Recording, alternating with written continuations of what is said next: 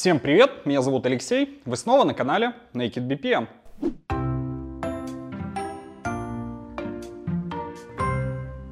В последних выпусках мы много обсуждали нотации описания бизнес-процессов.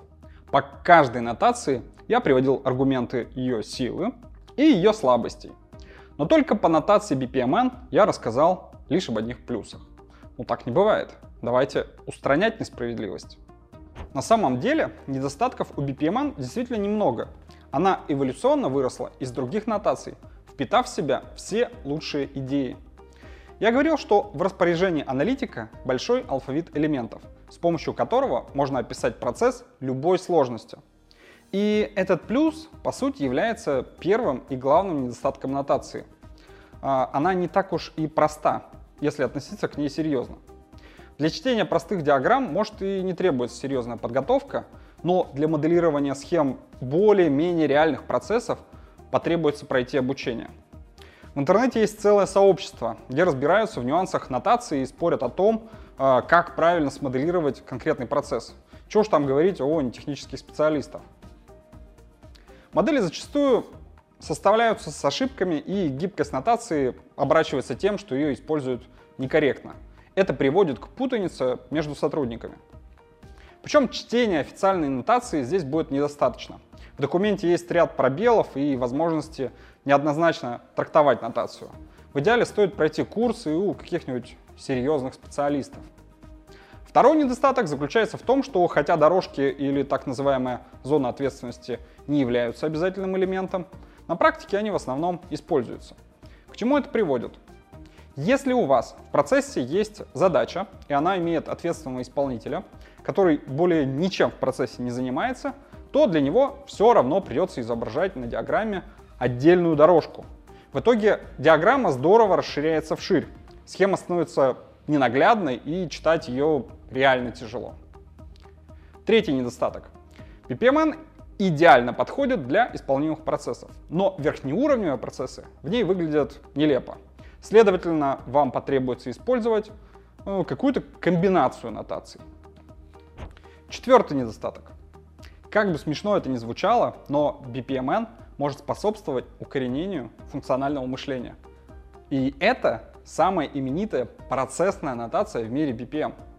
Дело в том, что, глядя на нотацию BPMN, мы видим дорожки, ну, зоны ответственности, которые, по сути, являются теми же отделами организации. Внутри каждой такой дорожки своя жизнь со своими правилами, как в организациях с функциональным типом управления.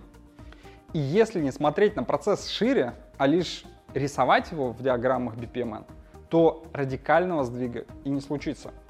Здесь я бы поставил точку в недостатках BPMN. Однако я часто слышал мнение о других его грехах, с которыми могу согласиться разве что частично. Справедливости ради расскажу и о них. Пятый недостаток нотации заключается в том, что она не дружит со временем. Не существует стандарта, как мы отображаем, сколько времени будет выполняться та или иная задача. Да, конечно, есть варианты извернуться и спроектировать, например, эскалации в случае нарушения временных нормативов. Но по своей природе BPMN концентрируется на логике выполнения действия, игнорируя, когда и сколько времени они будут выполняться. Итак, шестой недостаток. В VPMN неудобно отображать коллективную ответственность внутри процесса. Впрочем, обычно в VPM стараются активно от этого уходить, так что это весьма сомнительный грех нотации. Наконец, седьмым недостатком BPMN часто отмечают, что она не подходит для моделирования бизнес-правил, не отображает оргструктуру, а внутри диаграммы не отображаются информационные потоки и материальные потоки.